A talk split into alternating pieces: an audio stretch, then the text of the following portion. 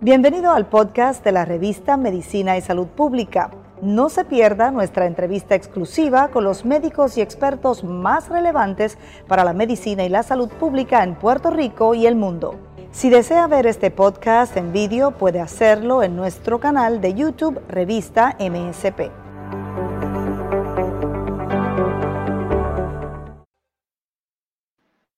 Bienvenidos a una nueva edición de la revista de Medicina y Salud Pública. Me complace acompañarlos una vez más. Soy Gisette Arellano. El tema del día de hoy, el síndrome de Jogens. ¿Usted ha escuchado hablar acerca de este síndrome?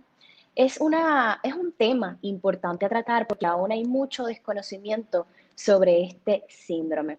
Vamos a conversar con tres personas que nos pueden hablar no solamente desde la parte, ¿verdad?, especialista, como doctoras y como personas tratantes de este síndrome, sino también desde la visión del paciente. Nos acompañan la doctora Iliana Vázquez Otero, ella es reumatóloga, también acompañada la doctora Winelia Morales Rosado, psiquiatra. Y tenemos la visión y la perspectiva, además, de una paciente y su nombre es Ismar Pérez Conesa. Bienvenidas al, al día de hoy con el tema central basado en el síndrome de Sjögren. Gracias. Gracias. por la oportunidad. Gracias. Hay mucho que hablar sobre este tema y en especial para los que por primera vez escuchan esta palabra y se puedan estar preguntando, ¿qué es el síndrome de Jogren's, doctora Vázquez? Sí, mira, el síndrome de Jogren's es una condición crónica autoinmune que puede afectar cualquier órgano de nuestro cuerpo. Se caracteriza principalmente por una inflamación de las glándulas exocrinas del cuerpo y mayormente afecta lo que es las glándulas salivares y las glándulas lacrimales. Al crear estas inflamaciones en esas glándulas, pues los síntomas más comunes o que caracterizan esta enfermedad, pues son los síntomas de boca seca y de ojo seco pero sabemos que al ser una enfermedad sistémica puede afectar cualquier otro órgano de nuestro cuerpo, este, causando inflamación en las articulaciones, puede tener también otros síntomas asociados como cansancio, fatiga, fiebre, entre otros. Si es una condición este, con una prevalencia baja de hasta un 4% de la población, es una condición mayormente en mujeres. Eh, se dice, ¿verdad?, que hay alrededor de 10 mujeres más por cada hombre, ¿verdad?, que, que se diagnostica. Y el, la edad promedio del diagnóstico de esta condición en las mujeres es alrededor de los 40 y 50 años, más o menos. ¿Con qué otras enfermedades o condiciones puede ser comparada? ¿Y por qué es importante acudir a un especialista a pesar de que puedan parecer eh, síntomas que en un principio puedan confundirse con otras patologías o con otros síntomas? Sí, este es un, es un síndrome, ¿verdad? Que a veces puede venir completamente primario, que es la enfermedad sola, el síndrome de Sjögren's, o puede estar como secundario, como eh, concomitante con otra enfermedad reumatológica. En muchas ocasiones las más comunes son lupus o artritis reumatoide y como concomitante tenemos esta condición de Sjögren's.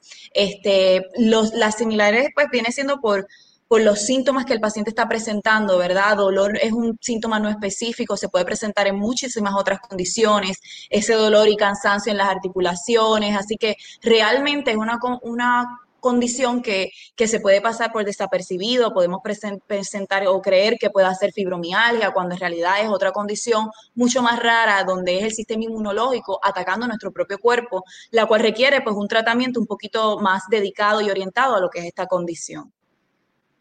¿Qué implicaciones tiene en la salud mental del paciente este síndrome una vez que es diagnosticado y una vez que se enfrenta, ¿verdad? Además, a vivir con este síndrome. ¿Tiene cura? ¿No tiene cura? ¿Es algo que con tratamiento puede llevarse a cabo? ¿Cómo, ¿Cómo transcurre en la vida del paciente y desde la visión del paciente una vez que diagnosticado? Eh, ¿Qué manifestaciones? ¿Cómo cambia, verdad, su salud mental? Sí, bueno, pues al, como le mencioné, ¿verdad? Que esto es una enfermedad crónica, quiere decir que es para toda la vida. Realmente al momento no existe cura para la condición. Lo que tenemos es tratamientos para mejorar la calidad de vida del paciente. Y el tratamiento va dirigido eh, específicamente a tratar pues las manifestaciones que pueda presentar ese paciente. Eh, ¿Verdad? Sabemos que las manifestaciones más comunes son ojo seco y boca seca, pero estas manifestaciones van un poquito más allá de lo que es un ojo seco. Realmente el paciente puede desarrollar eh, abrasiones o úlceras en la córnea, teniendo problemas de visión, este, en la boca, por ejemplo, la severidad de la resequedad puede llegar a tal punto que el paciente no pueda pues tragar sus propios alimentos, puede presentar con muchas caries, este, en verdad, en lo que son los dientes, pérdida de la mayoría de sus dientes. Así que estos síntomas con la fatiga, el cansancio, definitivamente impactan la vida del paciente porque el paciente no va a poder necesariamente hacer las cosas, ¿verdad? Que normalmente puede hacer en un día rutinario, ¿verdad? Tan sencillo como el alimentarse le puede traer problemas, dolores en la boca por la falta de la saliva, ¿verdad? Dependiendo obviamente el caso y su severidad.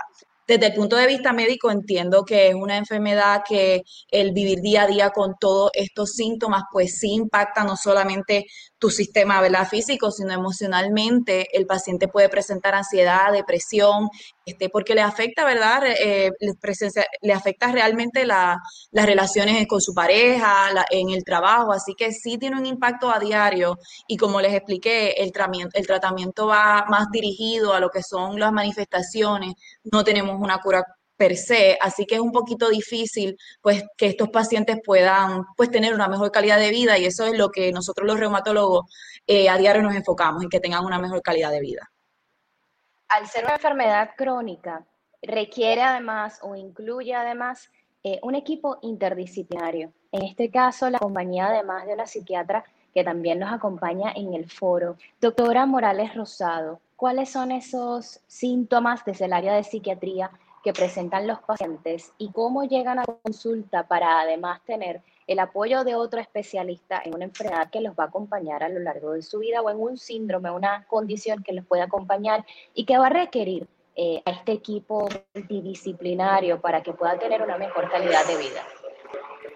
Bueno, prácticamente los síntomas pueden ser variados, ¿verdad? Los más comunes son ansiedad y hablando sobre los síntomas de ansiedad, Específicamente, los pacientes pueden estar con lo que se le puede decir coloquialmente nerviosismo, temblores, muchos pensamientos recurrentes sobre las actividades diarias de ellos o pensamientos recurrentes acerca de la ansiedad, de su condición y de lo que están sintiendo.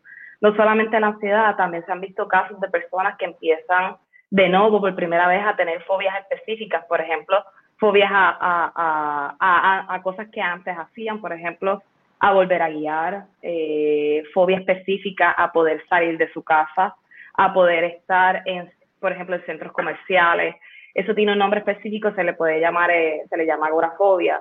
Además de esas fobias específicas que pueden tener y esos síntomas de ansiedad que pueden tener, también los pacientes se pueden presentar con depresión y es bastante común. Depresión porque están en un nuevo rol en su vida y es en el rol del paciente, es en el rol de la persona que está sintiendo, ¿verdad? Físicamente eh, unas manifestaciones en su cuerpo y dependiendo del tipo de la persona, dependiendo de las estrategias que tenga para poder lidiar con esos estresores, empiezan a haber unas manifestaciones que no necesariamente eh, se empiezan a identificar al principio o en algunos casos lo primero que puede presentar el paciente antes de, la condición física per se son, son esas manifestaciones de ansiedad, depresión. Entre los síntomas depresivos puede ser el ánimo deprimido, puede ser la fatiga, puede ser la pérdida de concentración, puede ser eh, eh, una disminución en lo que son los movimientos diarios de la persona, se siente más lentita. También puede ser como un empañamiento de lo que es la cognición, puede ser también ah, confusión que pueden tener las personas, eh, una, una, una disminución en la atención, ¿verdad? Y en algunos casos, eh, las personas, si no se tratan, ¿verdad?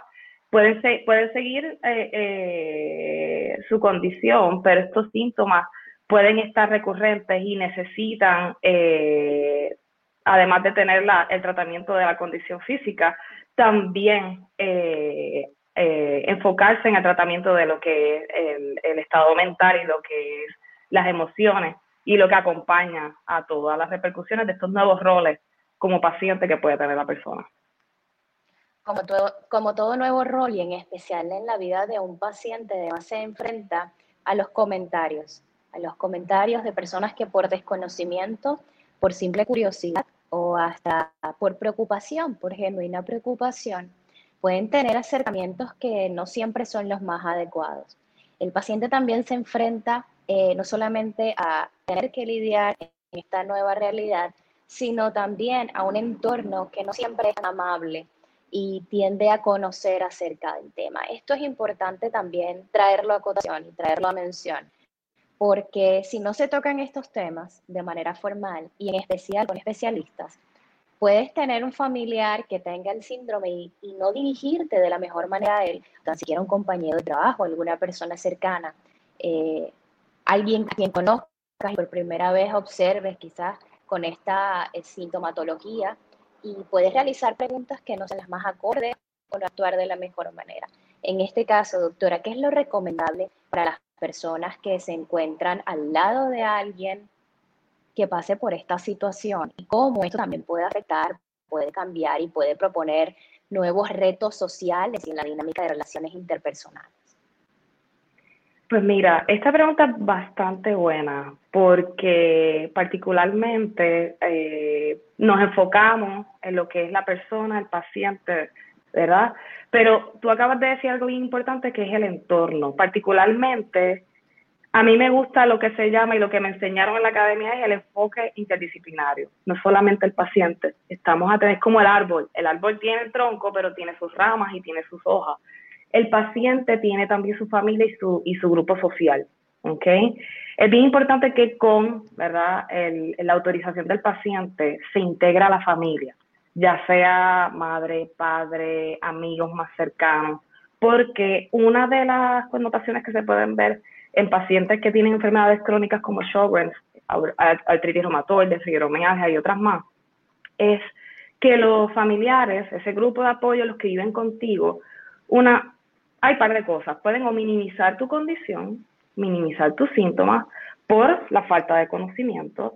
También pueden sentirse frustrados porque no saben qué hacer, no entienden la condición. Y a lo mejor tú como paciente le puedes explicar a los familiares, a los amigos, pero a veces necesitan tener ese, en inglés se llama reassurance, tener esa, esa validación del médico en el cual si es, si lo autoriza el paciente, ¿verdad? Es bien importante que nos sentemos a hablar con, tanto con el paciente, con el médico eh, y los familiares, el grupo de apoyo, sobre qué es la condición, cuáles son los síntomas, cuál puede ser eh, la prognosis o lo que tú estás esperando que puede pasar a mediano, corto largo plazo, ¿verdad? Y envolverlos a ellos y engancharlos en lo que es el tratamiento del paciente.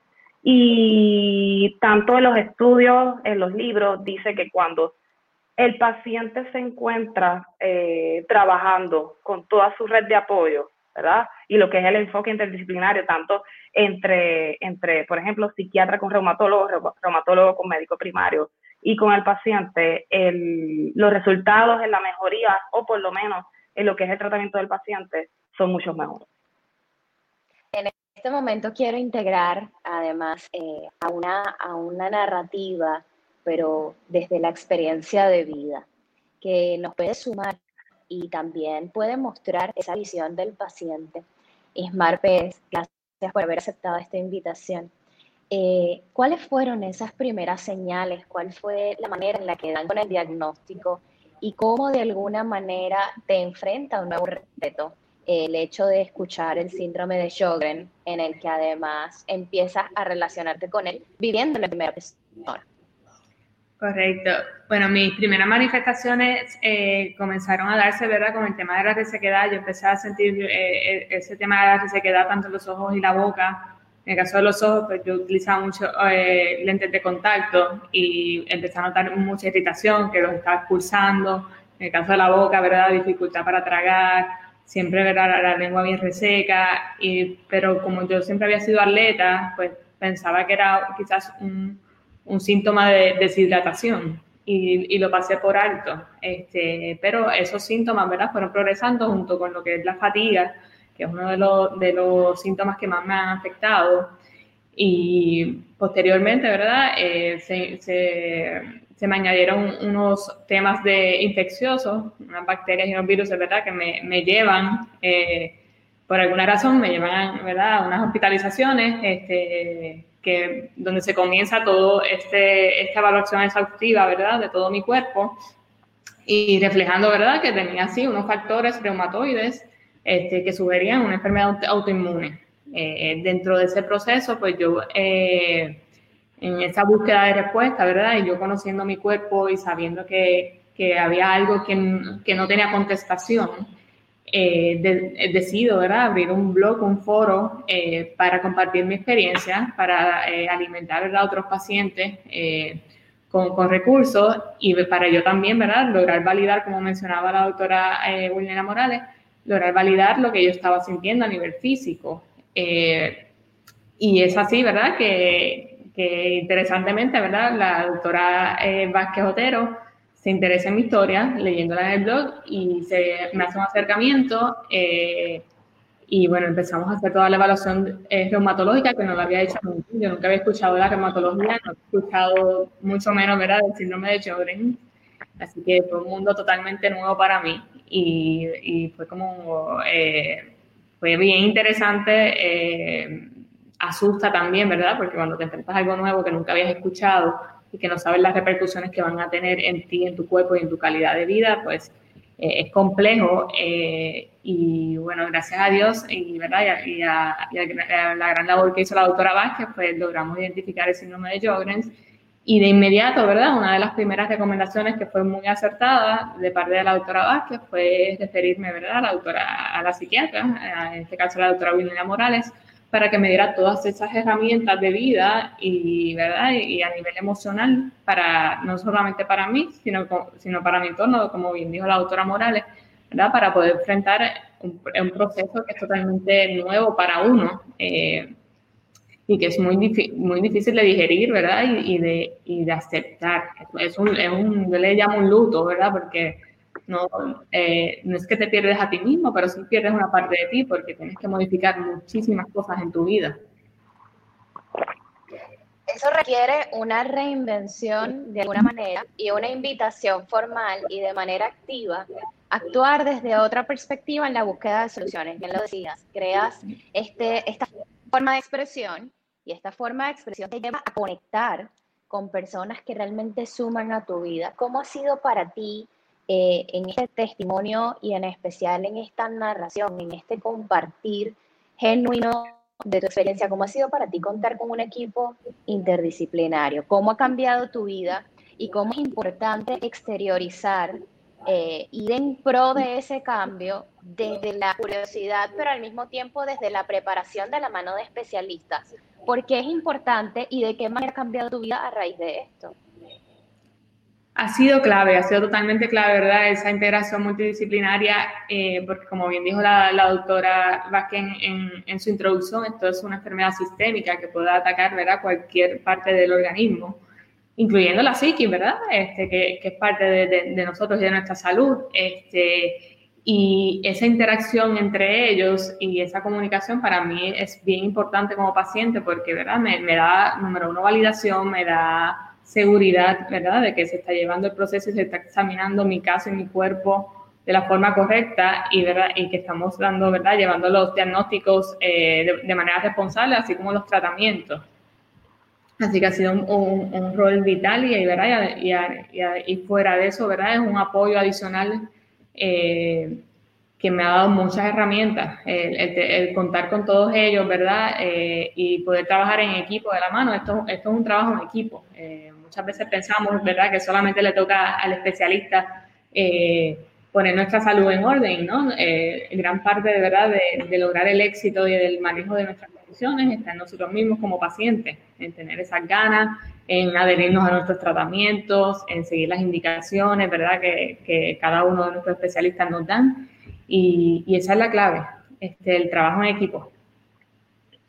Hablaste de que despedí que viviste ese luto y comprendiste que venía un cambio y ese cambio trae un nuevo estilo de vida. En este nuevo estilo de vida hay cosas que probablemente no te gustan y hay otras de un mundo nuevo que empiezas a descubrir y que también te trae y aporta a tu vida crecimiento. Como parte de este cambio de estilo de vida, ¿qué has decidido hacer? ¿Cuáles han sido esos pequeños cambios que te han llevado a grandes respuestas y a mejoras en la calidad de vida que tienes en este momento? Sí, la, eh, esa es una excelente pregunta porque, ¿verdad? Una de las cosas que yo más sufrí en un inicio es, es que, que yo sabía que yo tenía que bajar el ritmo de vida que yo estaba llevando, que para nada era saludable, ¿verdad? Pero yo no lo visualizaba en ese momento, ¿verdad? Y, y eso me pegó bien duro y yo me rehusaba, ¿verdad? A, a bajar ese ritmo, ¿verdad? Yo soy una persona que soy bien activa en, en todas mis facetas, a nivel profesional, a nivel de deporte, de actividades sociales. Y, y, y, en el momento que tuve que realizar que yo tenía que bajar un poco ese, ese ritmo, pues me pegó muy fuerte. Eh, pero una vez lo comprendí y entendí la naturaleza de la enfermedad y hice esos, esos ajustes y empecé a justificar mi energía, por ejemplo, a descansar, a dormir, a, a decirle que no, a, en vez de, de, ir a cinco eventos en un día, pues ir a uno, o, no era ninguno porque simplemente necesitaba recuperar energía, eh, pues eso me, me, me ayudó a, a, tener otra perspectiva y a darme cuenta que yo no tenía calidad de vida. Y, y he descubierto que ahora, con el ritmo que, que me vi forzado a implementar, he recuperado mucha calidad de vida y me disfruto más las cosas. Quizás hago menos cosas, pero las cosas que hago las, las vivo eh, a, a plenitud. Qué buen punto el que mencionas, porque nos habla del resultado de un camino andado desde este momento, desde la aceptación, pero también desde la apertura, desde la posibilidad de escuchar, de crecer, de ir de la mano de especialistas, de no quedarte solo con un diagnóstico y sentir que la vida termina ahí, sino por el contrario, eh, plantearte nuevos retos, nuevas, eh, nuevas formas de enfrentar tu nueva realidad. Y les quiero preguntar eh, a las doctoras, en este caso, ¿qué nos hace falta como sociedad? ¿Qué nos hace falta desde el punto de vista de los que seguimos la ciencia, que nos parece interesante, pero además aporta significativamente a la vida de tantas personas? ¿Qué nos hace falta para aprender a ser más empáticos en este tema y a descubrir que son diagnósticos que le pueden ocurrir a cualquier persona? que no se deben a factores eh, determinantes y que pueden estar muy cerca de la vida, pueden tocar la vida de cualquiera que en este momento se conecte a este live y decida además aprender sobre este tema.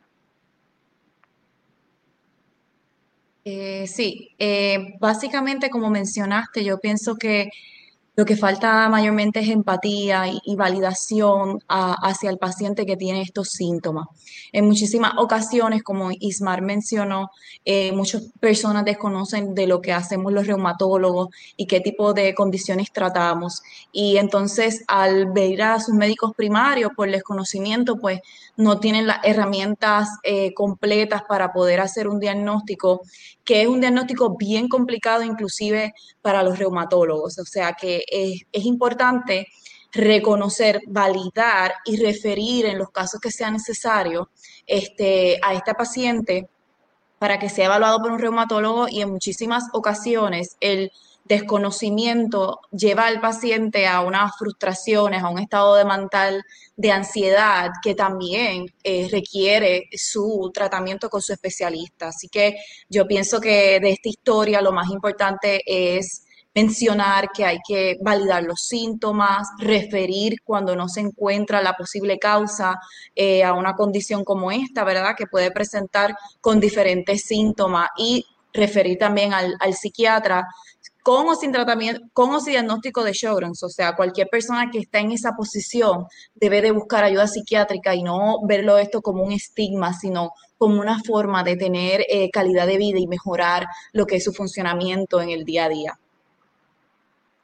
Quiero además dirigir esta pregunta a la, doctora Morales Rosado. Doctora, nuestro cuerpo habla constantemente y a veces, en especial ahora nos encontramos en una dinámica social tan diferente, que nos plantea retos todos los días, las personas tienden a dejarse de último, a esperar a, no, esto va a pasar, quizás es cualquier cosa, porque es importante escucharnos y prestarnos esa visión noble de nuestra vida, de, nuestra, de la manera que tiene nuestro cuerpo de hablar y además acudir a tiempo, no dejarnos en un segundo plano, en especial cuando se tratan de enfermedades que van a tener manifestaciones notorias y que en un principio quizás se puedan confundir con otras cosas, pero que también se puedan tratar de temas serios.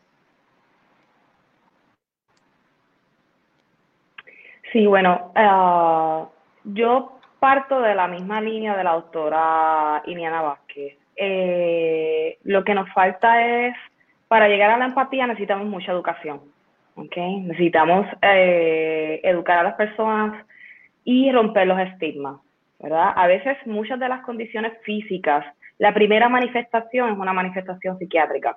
Y la primera queja del paciente es una, es una queja o una manifestación de salud emocional o mental. Pero ¿qué es lo que pasa? Que tan pronto el paciente está consciente de esa queja, lo primero que viene es el estigma. ¿Ok? No, no, no, yo no puedo sentir esto, tengo que tratar de controlarme, porque si no, la gente va a pensar que estoy qué, ¿verdad? Que estoy, que estoy mal de la cabeza, que voy a perder el control.